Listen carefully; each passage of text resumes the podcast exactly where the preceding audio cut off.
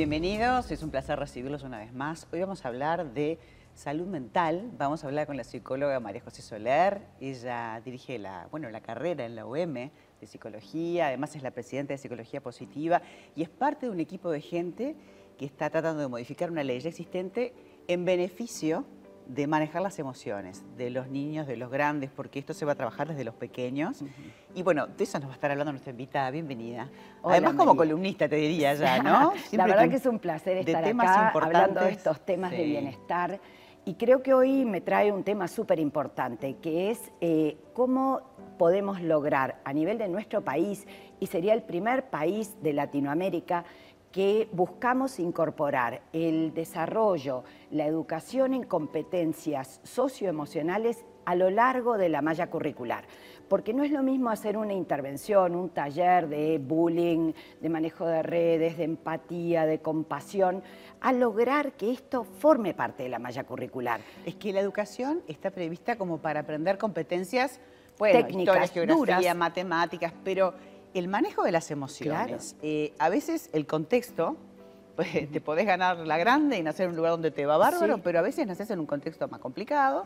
Y bueno, y es importante que eso esté presente también dentro de la currícula. Ahora, todos los docentes hay que formarlos. Por supuesto. Esto también hay que aprenderlo, ¿verdad? Está contemplado dentro de este proyecto de ley que los docentes en sus carreras de formación van a recibir una formación dentro de lo que son los contenidos actitudinales, competencias socioemocionales, habilidades para la vida y el bienestar también se le llama. Fíjate qué importante como padre pensar, cuando yo mando a mi hijo a un centro educativo, está recibiendo desde su preescolar estos talleres de manera sistemática que lo van a ayudar a manejar sus emociones, a entenderse, a poder relacionarse de manera más adecuada con su entorno, consigo mismo, a identificar sus fortalezas. Y además yo pensaba, hay momentos de la vida complicados como la adolescencia y lo que le llaman ahora también la preadolescencia que se da cada vez más temprano, ¿eh? este, con el acceso a la tecnología y a la locura, ¿no? Y cómo es importante que esos valores estén presentes porque eso hace a la persona mucho más fuerte y de alguna manera evitamos el abandono escolar, pero hay otra, otra protección que me parece clave que la pandemia ha hecho mucho daño y es el suicidio. Sí, tal cual. Estamos dentro de una campaña muy importante a nivel nacional para prevención en los indicadores de suicidio, pero no solo de suicidio, la tristeza, la soledad, la depresión, los trastornos de ansiedad, tenemos flagelos hoy en día. El INJU está haciendo una campaña maravillosa de capacitación en talleres que tendrían que llamar un día a Felipe Polié, presidente del INJU, para que pueda contarles de esta maravillosa capacitación. Pero tenemos que llegar antes.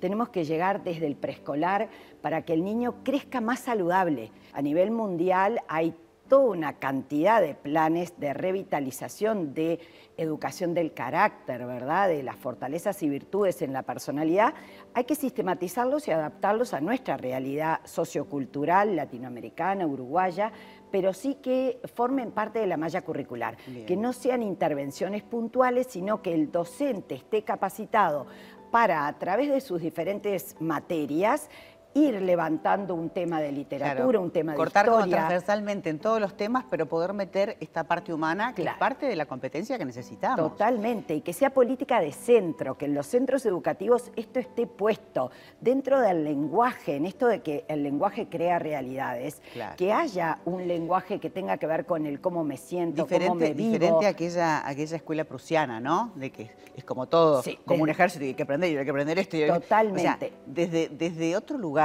desde, sacar la competencia qué lugar, y empoderar a Desde el descubrir esto como me hace bien. Yo quiero vivir así.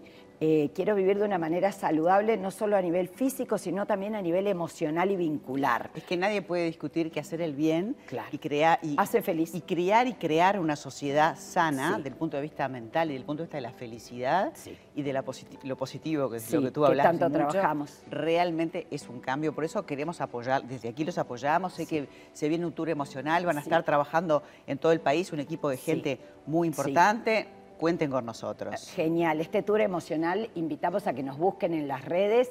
todos aquellos que trabajan como agentes de cambio, agentes comunitarios, docentes, maestros. Vamos a estar en casi todos los departamentos en un tour que viene Albana Sanz, esta maestra tan prestigiosa que ganó el Gran Premio Asturias por su programa de competencias socioemocionales, con su equipo español unido a un equipo local uruguayo de, prestigiosos educadores que vamos a estar brindando herramientas a los docentes, pero ya llegando a, hasta Artigas, Maldonado, Te diría que le vas a dar soluciones, herramientas y soluciones que los necesitan los docentes también, les van a recibir de brazos abiertos. María José, siempre es un placer tenerte. Bueno, muchas gracias, por invitarme, María. Para nosotros es un placer.